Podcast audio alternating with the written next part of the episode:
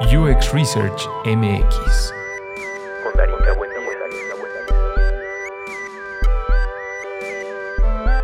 Entrevista con Priscilla Williams, UX Manager and Service Designer. Yo soy diseñadora de servicios. Tengo la oportunidad de liderar uno de los equipos más increíbles de UX en México y soy ganadera randomly. Una de las invitadas que sin duda estuvieron solicitadas desde la temporada 1, debo reconocer, eh, no solo en el feedback del podcast, que como buena investigadora, por supuesto que les llega su encuesta, muchachos. Y eh, cuando les pregunto a quién quieren oír o qué quieren eh, reconocer en la industria, pues uno de los nombres que más repitieron es nuestra invitada del día de hoy. ¿Cómo estás, Priscila? Muy bien, estoy muy contenta de estar por fin aquí. Tenemos que admitir que llevamos organizándolo por varios meses y no habíamos coincidido, así que ahorita en este contexto pandemia que todos estamos encerrados, ya por fin logramos estar, Darinka y yo aquí platicando un poco de research. Sí, sí, fue una, una persecución de qué te gusta, unos seis, ocho meses entre que el cansancio, la vida y las múltiples actividades que es una de las cosas que le reconozco a, Priscila, porque eh, pues definitivamente me la encuentro en cada evento y en cada circunstancia en la que el diseño y service design están por ahí. Y hoy vamos a platicar. El nos llama. Exacto, nos llama y nos, y nos atrae. Entonces, el, día de hoy quiero platicar contigo muchas cosas, pero es, es, es reconocible, ¿no? Que, que es reconocido que, que, tu nombre pues ya es, es un referente. ¿Qué pasa con Priscila? ¿Cómo llega al mundo del diseño? ¿Y cómo es que ahora pues está en eh, muchísimos eventos, ahora también online, como el que tuviste en la mañana? Cuéntame. Pues yo estudié diseño industrial. Estudié ya hace algunos ayeres y justamente me debatía mucho en qué quería hacer, si estudiar psicología o diseño, porque me encantaba como justamente entender muy bien a las personas. Y después entendí que tal vez en diseño podía usar un poco de, esas ganas que tenía de entender a la gente. Estudié diseño industrial, no me gustó, tuve la oportunidad de después irme a Italia y por azares del destino tomaba clases yo en el Politécnico de Milán y ahí había clases de Service Design, eran las únicas clases en inglés, yo no hablaba italiano en ese momento y así tomé mis primeras clases de diseño de servicios. Me encantaron, o sea, se me hacía algo súper diferente a lo que yo estaba aprendiendo en diseño industrial muy enfocado a design thinking, pero me encantaba esa metodología de mapear los recorridos de los usuarios y entender sus necesidades. Entonces, bueno, eso fue algo que guardé y regresé a México. Estuve trabajando de diseño industrial un tiempo, no me gustó. Y después encontré un trabajo en MAVE y, y entré al área de servicio, que era súper raro realmente como que no sabían cómo yo les podía ayudar, yo era diseñadora, no teníamos idea de cómo íbamos a hacer eso funcionar, pero me asignaron un proyecto que era justamente mejorar la experiencia del servicio. Entonces ahí me encantó porque ahí sí me puse mi, mi, cachucha de diseñadora de servicios, iba con los mecánicos, iba a las casas, veía que fallaba, diseñaba puntos de contacto y me gustaba mucho pero la verdad es que me faltaban muchas bases, como muchísimo más completas de design thinking, todo lo hacía como muy empíricamente, etcétera. Y yo tenía muchas ganas de vivir en Nueva York. Entonces, eh, pues se alinearon los astros y me fui a estudiar a Parsons. Fue así como, creo que lo intenté varias veces, no lo lograba, se alinearon muchas becas y muchos astros y me fui. Y allá pues seguí escuchando de diseño de servicios, pero, estudié, pero yo estudié diseño estratégico y me encantó, me encantó el diseño estratégico porque justamente eh, trata pues de mezclar todo lo que pasa en negocio con diseño, tecnología, etcétera. Yo dije, esto es a lo que yo me quiero dedicar y lo tenía súper, súper claro. Estando allá, trabajé mucho con The Research Assistant, que era lo que yo podía trabajar en ese entonces, con un maestro súper clavado con Behavioral Economics. Y trabajamos junto con un banco que se llama Neighborhood Trust, que es para la base de la pirámide. O sea, generalmente sus, sus este, clientes pues eran latinos y justo ellos querían entender cómo a través del diseño podían pasarles mensajes fuertes para mejorar su, su educación financiera y ayudarles a tomar decisiones. Y me, me encantó Behavioral Economics.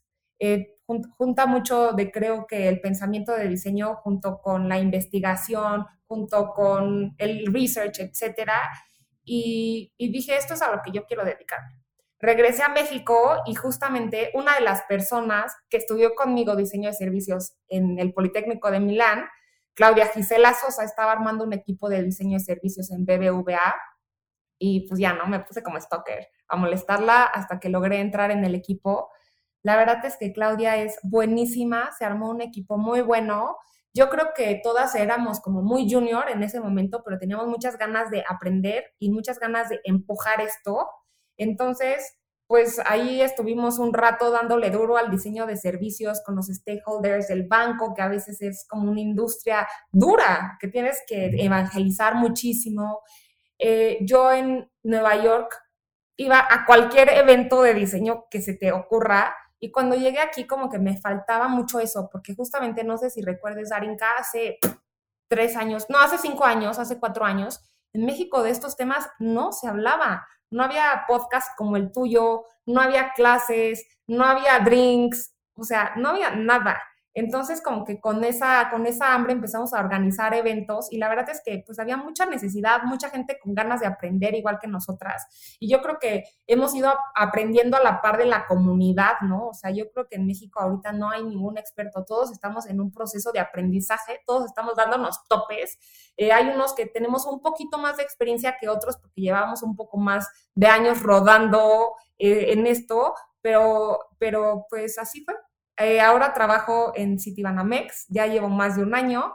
Fue muy raro porque yo entré para hacer service design y en ese momento, cuando yo me cambié a Citibanamex, había pues, un crack de diseño. Yo creo que es la, la, persona que yo más admiro de diseño en México, que es Miloš Milik, y ese fue, regresó a Walmart, él es veterano de Walmart, y dejó al mando del equipo a Naís Garza, que es otra excelente líder de diseño, pero ella tuvo la oportunidad de irse a Nueva York y entonces de repente, pues me dejó sola en el equipo junto con los leads y tuvimos que, yo me tuve que meter muchísimo a UX.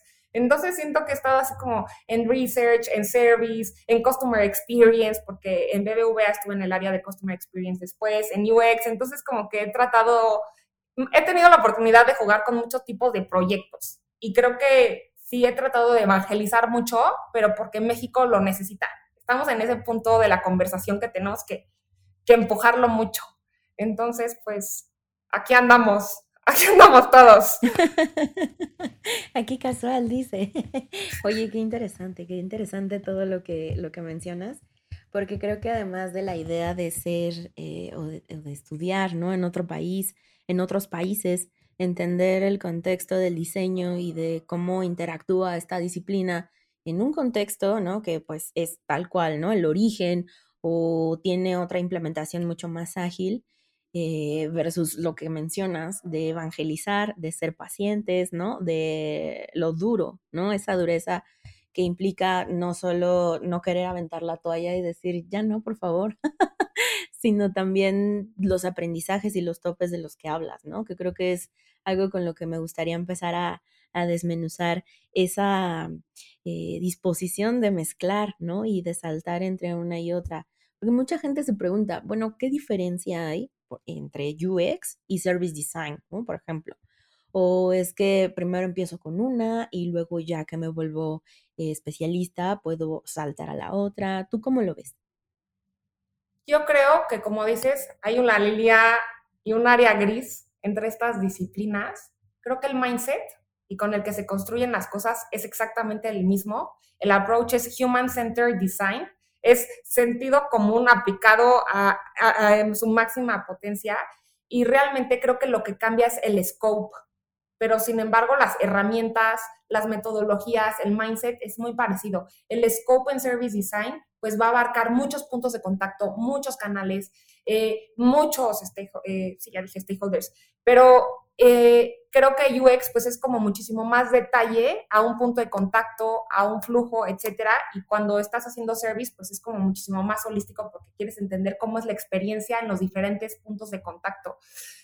Creo que cualquier persona que haga service design podría ayudar a hacer UX y si adquiere las habilidades técnicas, podría hacer UX Yo, por ejemplo, pues con mi equipo no sabía hacer, no tengo habilidades técnicas de UX y entonces los puedo guiar claramente porque tengo el mindset, eh, tengo el ojo, soy diseñadora, solo no tengo las habilidades técnicas y ellos sin duda alguna podrían brincar a service design. O sea, hay veces que tenemos proyectos y agarro uno y lo ejecuta perfectamente. O sea, porque creo que el mindset es el mismo. Simplemente tenemos que aprender a llevar los proyectos con un scope diferente. Entonces, yo creo que nos va a tocar a muchos de nosotros estar este, bien mezcladitos en nuestra práctica. ¿Por qué? Porque así es en México ahorita, porque todavía no hay especialistas, porque las empresas necesitan todavía todólogos y yo creo que esto va a cambiar en un futuro, pero ahorita sí se necesita ser un poco todólogo y creo que hay muchos UXers que hacen service design y hay muchos service designers que están haciendo UX. Entonces, la línea es súper delgada. No sé tú qué opinas. ¿Cómo lo ves a veces... en tu experiencia? sí, súper delgada y peligrosa, ¿no? A veces eh, esta ambición de querer aprender y de querer eh, ser bueno, ¿no? No solo en algo en específico, sino vas entrenándote en, en diversas eh, herramientas, ¿no? Técnicas, inclusive herramientas, como lo decías, y eso transforma cómo enfrentas retos conforme vas avanzando a lo largo del camino. Y hay quien inclusive, ¿no? Detecta que hay algo que le llama la atención o para lo que simple y sencillamente se vuelve más sencillo, ¿no? Tal cual. Y dices, voy a ser especialista. ¿Cómo ha sido en tu equipo ese tema de detectar las habilidades, ¿no? y las fortalezas de, tal cual, ¿no? Esa organización, porque lo, decías al inicio, ¿no? Bueno, me quedo eh, frente al equipo y te lo reconozco, no es nada sencillo, ¿no? Yo, tú sabes, yo también trabajo en banco y, esa situación a veces que rebasa las cosas que probablemente no tengan que ver con, con, lo que uno quiere, sino con lo que se debe, ¿no? ¿Cómo, ¿Cómo lidias con eso? La verdad es que el equipo tenía líderes de diseño ya muy fuertes, muy, muy fuertes. Lo que pasó también en ese momento es que empezamos a crecer, a crecer, a crecer y fue muy retador, pero creo que cada uno de los diseñadores tiene talentos y hay que hacer muchísima observación para ver qué talentos tiene cada persona, para ver cómo lo vas a usar en el pro del equipo. Entonces, pues hay personas que tienen dones de comunicación excelentes, que tienen un poder de influencia muy grande y entonces lo detectas y dices, ok, él es bueno para negociar. Tal vez sea muy desordenado en sus proyectos, pero vamos a ponerlo a negociar. Hay personas que son muy buenas sintetizando información, ¿no? En pensamiento convergente. Entonces, esas personas nos tienen que ayudar a, aterrizar las cosas. Hay personas que son muy buenas haciendo talacha. La talacha no todos nos gusta y, o, sea, ya hablo de documentación del proceso de diseño, ¿no? Entonces, ok, a ella la voy a poner o a esta persona lo voy a poner a que enseñe a todo el equipo a documentar. Él es súper bueno evangelizando. Esta persona va a evangelizar, ¿no? Entonces, tienes que conocer muy bien, y yo creo que es en equipo de diseño y no en equipo de diseño, tienes que entender muy bien las fortalezas de cada quien de tu equipo y también las desventajas que tenemos, porque todos tenemos desventajas. Entonces, tienes que ir poniendo al frente a la persona indicada. Y como te dije, o sea, hay unos leads de UX muy, muy buenos en City Banamex. Y bueno, ellos me ayudaron muchísimo y creo que el equipo en general es muy bueno y fuimos encontrando la manera y conforme fuimos creciendo, pues hemos evolucionado con muchas estructuras. Estoy segura de que a todos les pasa de que estamos en equipos muy cambiantes, muy cambiantes, porque probamos algo, no funciona, volvemos a cambiar. Probamos, no funciona, volvemos a cambiar. Y entonces a veces los diseñadores sienten muchísima frustración, ¿no? Así como que, ay, es que esto no funciona Sí, estamos en este pensamiento de prototipado y de evolución y nadie sabe ni la misma organización entiende digitalización, o sea, ellos están cambiando, nosotros tenemos que adecuarnos y creo que es algo que todos vamos a sufrir por un buen rato, por un buen rato hasta que empiezas a encontrar cosas que sí funcionan, que no funcionan, que tienes que reforzar, que tienes que dejar de hacer. Y bueno, ya va cuajando un poco más esa gelatina, pero sí es un relajo. Totalmente. Creo que el, tema de la iteración como un problema no solo empírico, sino también práctico es, es difícil, ¿no? Como que estamos muy enfocados en el resultado y no estamos evaluando los procesos, que normalmente cuando algo es totalmente desconocido y no porque no lo sepamos hacer, no porque lo decías, ¿no? No, no hace 10 años pues nadie hablaba de estos momentos particulares del trabajo, ¿no? Y creo que el, tema de la investigación, que es como, pues ya sabes, la premisa de, este choro del podcast, pues eh, a mí me interesaba mucho que me platicaras esa integración, ¿no? Que ha habido en tus equipos, en tu trayectoria, para entender que todo esto que hacemos, pues no sirve de mucho si no tenemos ese input real, ¿no? Por ejemplo, de los usuarios y de la estrategia que también requiere eh, hacer research. Totalmente. Research es el corazón de lo que hacemos. Y es un reto muy grande porque representa desarrollar muchas habilidades, ¿no? Primero, entender muy bien cuál es el problema para entender a quién tenemos que entrevistar, de qué tamaño tiene que ser nuestra muestra, a quién, quién nos va a aportar valor. No solo hacer research a usuarios, sino también a clientes internos, ¿no? ¿Quiénes son nuestros stakeholders dentro de la organización? ¿De quién tenemos que conocer la perspectiva? Creo que es el paso número uno, o sea, realmente mapear todos los que están involucrados dentro del proyecto para tener un uno a uno con ellos o hacer workshops de alineación. Y ese es el primer paso del research, entender lo que la organización necesita, quiere, piensa y qué perspectiva tiene. Y una vez que lo tenemos muy claro, ahí sí entendemos quiénes son los usuarios con los que tenemos que hablar. Y bueno, pues, o sea, yo creo que es muy retador realmente hablar con las personas correctas y luego muy retador saber que lo que nos están diciendo es correcto o no. La verdad es, es que hay que diseñar guías muy bien, o sea, de verdad es un proceso de diseño fuerte y eso lo vamos a lograr a través de entender muy bien a nuestros stakeholders, crear hipótesis previas para poderlas debatir un poco con los usuarios y de verdad estar así como súper atento para ver que lo que dicen es lo que hacen y lo que hacen es lo que dicen, porque nos, bueno, a mí me ha pasado muchísimo que me dicen muchas cosas que estoy segura que ya en su vida no aplican. Entonces tenemos que ser súper críticos, hacer muchísimo challenge de, de, todo lo que nos están diciendo, probarlo con diferentes usuarios. Y, y ya no, esa es la parte divertida, creo yo, la parte de hablar con la gente, hacer observación, vivir el servicio por ti mismo, etcétera. Y la parte que creo que muchos diseñadores todavía pecamos es la parte de hacer un sense making correcto, de realmente poder aterrizar la información, de poder sintetizarla, depurarla, resaltar lo más importante, qué es lo más importante que queremos comunicar a los stakeholders, qué es lo que tienen que saber, este, cómo lo vamos a fundamentar ante ellos. Y entonces creo que ahí es donde viene un proceso donde tenemos que ser muy metodológicos y muy estructurados porque me ha pasado mucho que diseñadores van a las entrevistas, toman tres notas y empujan eso y no se dan cuenta que sus notas están sesgadas, porque tal vez en ese momento pusieron atención y no pusieron atención cuando otros usuarios, otros 20 usuarios dijeron lo contrario.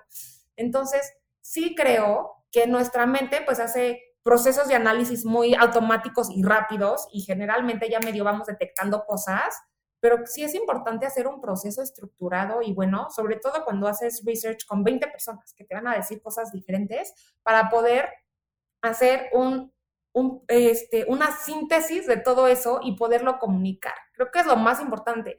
Yo siempre le digo a los diseñadores de mi equipo, ¿cómo vas a hacer toda esa información consumible? O sea, ¿cómo vas a resaltar todo lo que escuchaste en cinco insights para que tu stakeholder de negocio te crea? Y no solo eso, ¿Cómo vas a hacer cruces con data? Sobre todo en, industrias como las nuestras, este, donde hay tiburones que devoran números, tenemos que entender muy bien esos cruces de data para eh, justificar toda la información cualitativa con la cuantitativa. A una persona de mi equipo en alguna junta, un señor le dijo, no me diga, eso es poesía para mí, dime números, dime números. Y entonces tenemos que encontrar también la manera de, de tener números que vacopen lo que estamos diciendo o dentro de nuestro mismo research, pues sacar números, ¿no? O sea, 90 personas decían, me dijeron esto y 60 personas me dijeron esto. Entonces hay que ver a quién le vamos a comunicar y qué es lo que necesita escuchar. O sea, realmente hay que diseñar también cómo vamos a comunicar esa información y creo que es lo más retador y lo más importante. No sé tú qué opines de eso, Darinka.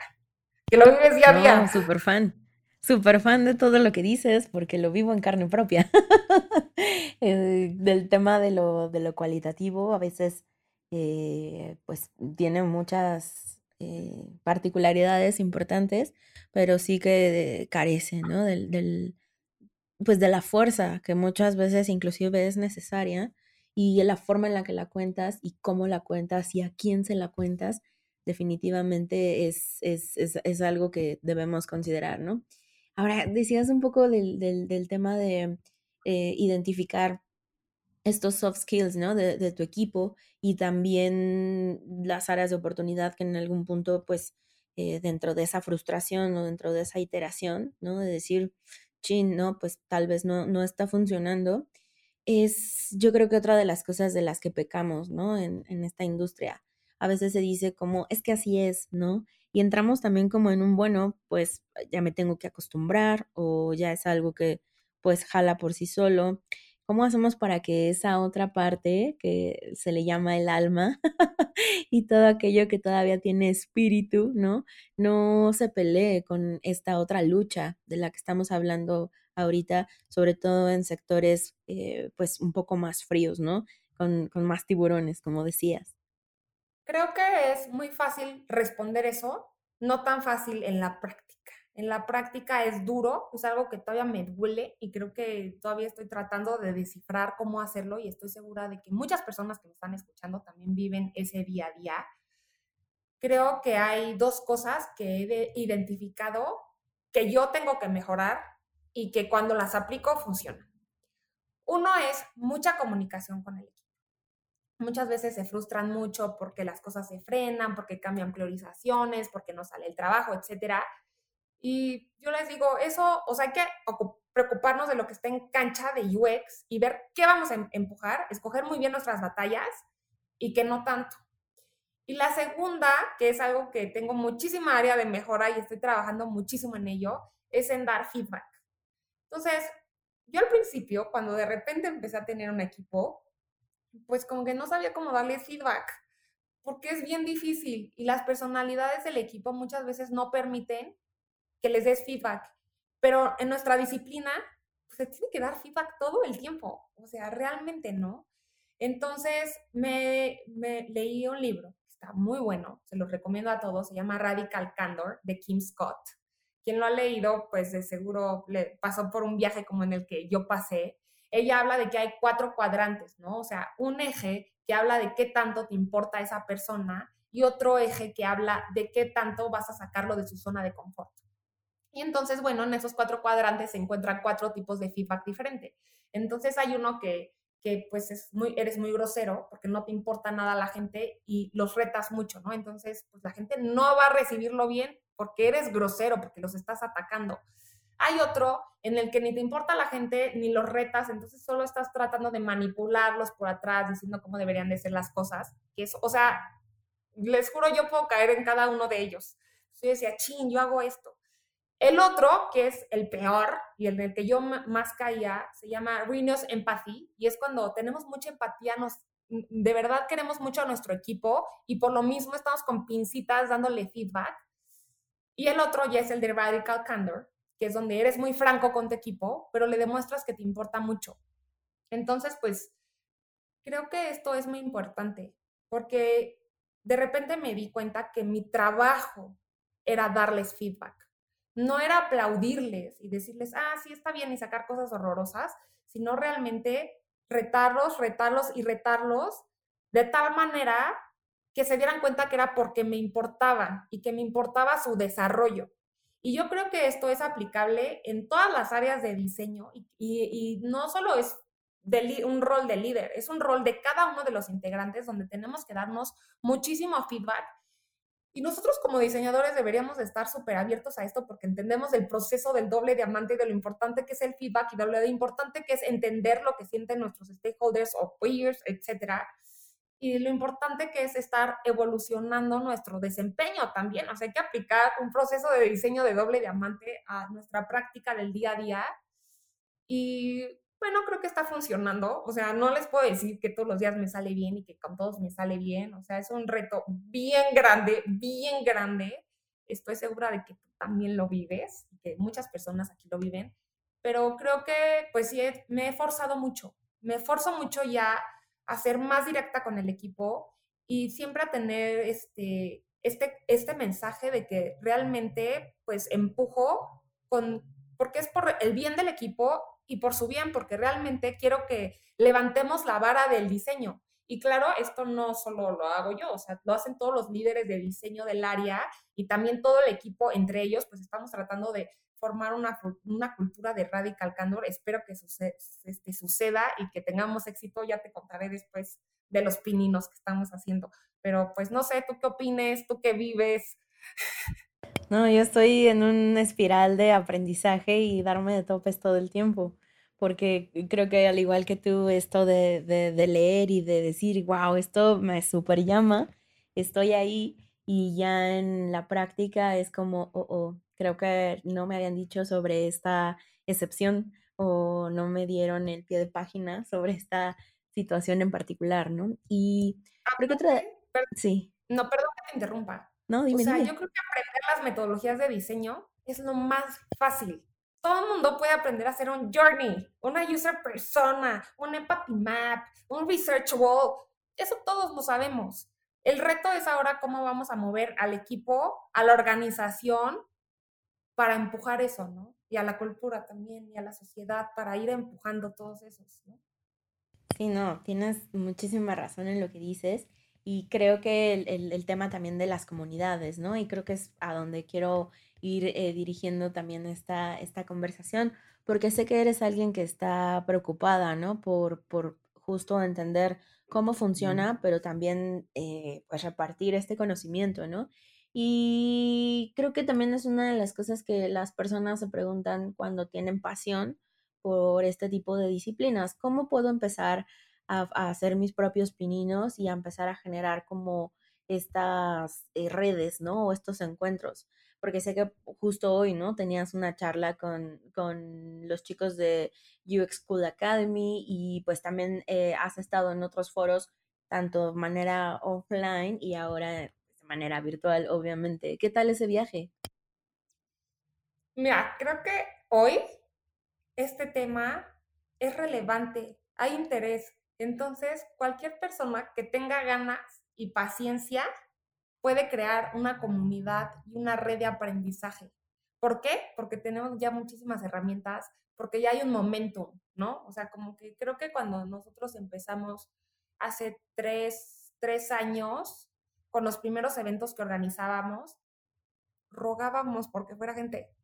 O sea, decíamos, ay, se inscribieron 50 y a la mera hora llegaban 10 ¿no? Y lo celebrábamos, lo celebrábamos, nada más, fuimos sí, sí, sí, qué padre.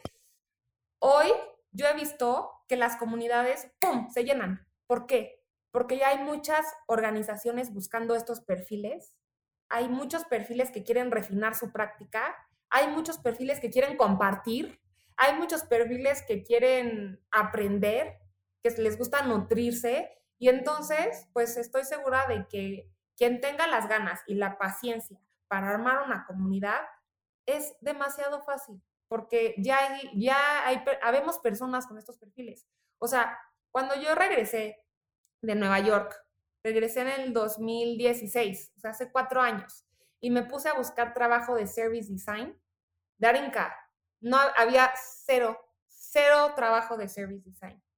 En LinkedIn no había nadie en México que se autodenominara Service Designer. Si yo ahorita busco en LinkedIn Service Designer México, me van a salir 400 personas. Pero ¿sabes qué? Todos estamos en este proceso de aprendizaje. O sea, yo todos los días me topo con pared y digo, ay, güey, esto, esto, hay veces que hasta me da el impostor syndrome, ¿no? Porque digo, puta, yo ando acá este, predicando service design y realmente me topo con pared. Realmente es difícil. O sea, las metodologías son bien bonitas. Cualquier persona te habla de metodologías. Ya implementarlas es otro boleto.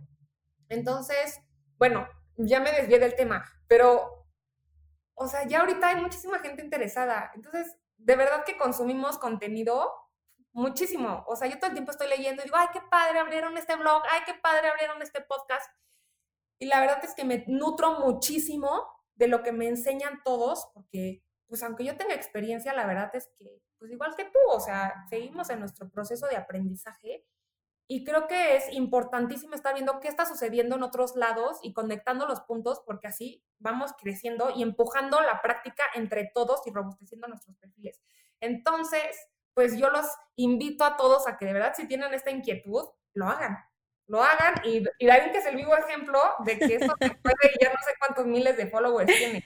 No, no, no, más bien es, es, es generar justo este puente entre las disciplinas, porque justo lo decíamos al inicio, el corazón de, de cualquier proceso que tenga que ver con diseño centrado en el usuario, pues requiere de la cuchara de research, ¿no? Entonces, eh, puede ser algo positivo, puede ser algo negativo, y ya no lo sé. De todo, no, pero justo esa invitación a que haya más comunidades y que exista más empuje, eh, que existan más voces, ¿no? Porque creo que eso también es otro tema que luego sucede, ¿no? Como de, ay, es que no sé, service design, cuántos eh, podcasts o cuántas comunidades, ¿no? Ahora ya empieza UX Writing, ya empieza eh, como a eh, emerger tal cual la especialidad, ¿no? Y ah, llegué a escuchar hace un tiempo, pues, a algunos creadores de contenido que inclusive decían, ¿no? Como, bueno, ahorita en la pandemia todo el mundo quiere crear y todo el mundo quiere compartir y como todo el mundo tiene, pues, esta necesidad de estar, ¿no? Ahí, eh, pues lo va a hacer, pero ¿qué va a pasar después, ¿no? Y gente que ya venimos haciendo eso desde hace tiempo atrás, ¿no? Yo me acuerdo mucho de, los meetups que organizabas hace dos años, tres años, ¿no? Y, y tal cual, era como algo muy nuevo, algo muy orgánico y ahora el que permanezca y el que también mantenga justo esa esencia eh, es, es, un reto, ¿no? Porque con tú, pasan, no sé, tres, cuatro meses, llegamos a la nueva normalidad y pues yo estoy ávida de ver qué sucede ahora con estos contenidos, ¿no? Y cómo estamos generando y aprendiendo también a raíz de lo virtual. ¿Qué tal le ha ido a tu equipo y a ti trabajar a distancia, por ejemplo? Pues obviamente hay retos. La verdad es que nosotros ya teníamos esquemas de home office, entonces, pues creo que nuestra práctica no se ha afectado tanto creo que en cuanto a conexión, ¿no? La conexión que tienes con tu equipo, pues se va perdiendo y, empiezas tú a hablar tal vez con el núcleo con el que estás trabajando. Yo la verdad es que he perdido contacto con, con muchos de ellos y sí es retador. Y retomando el punto que decía sobre qué va a pasar después en nuestra nueva normalidad, la verdad es crear contenido de una manera consistente requiere un trabajo asqueroso.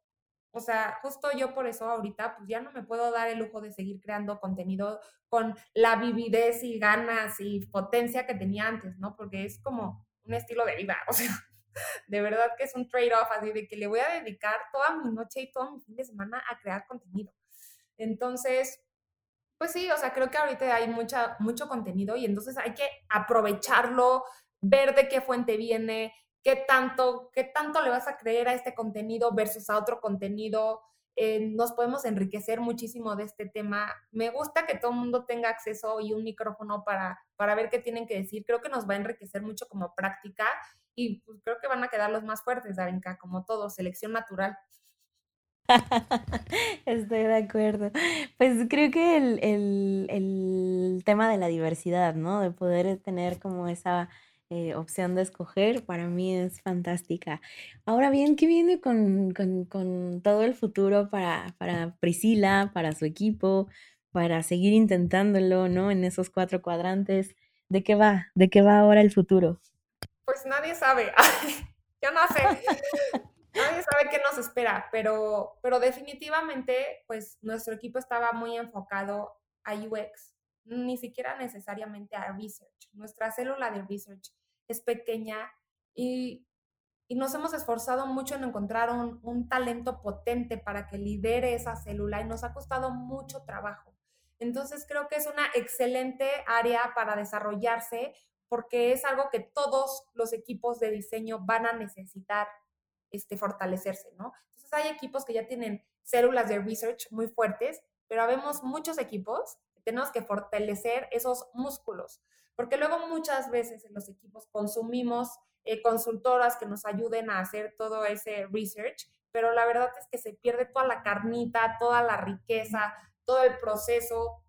Y entonces, bueno, uno de los pasos próximos que veo claro dentro del equipo es robustecer las capacidades de research dentro del equipo, que no solo sean UXers fuertes, sino que también sean researchers fuertes, porque son disciplinas que van muy anuadas y se necesitan. No podemos partir del proceso así de acá se hace research, acá se hace UX. Es un proceso y se necesitan esas capacidades para ser un product designer, ¿no? O sea, yo sé hacer research, o tal vez no es mi fuerte, pero lo entiendo y lo puedo y me nutro de ello y también ejecuto UX, UI, etcétera.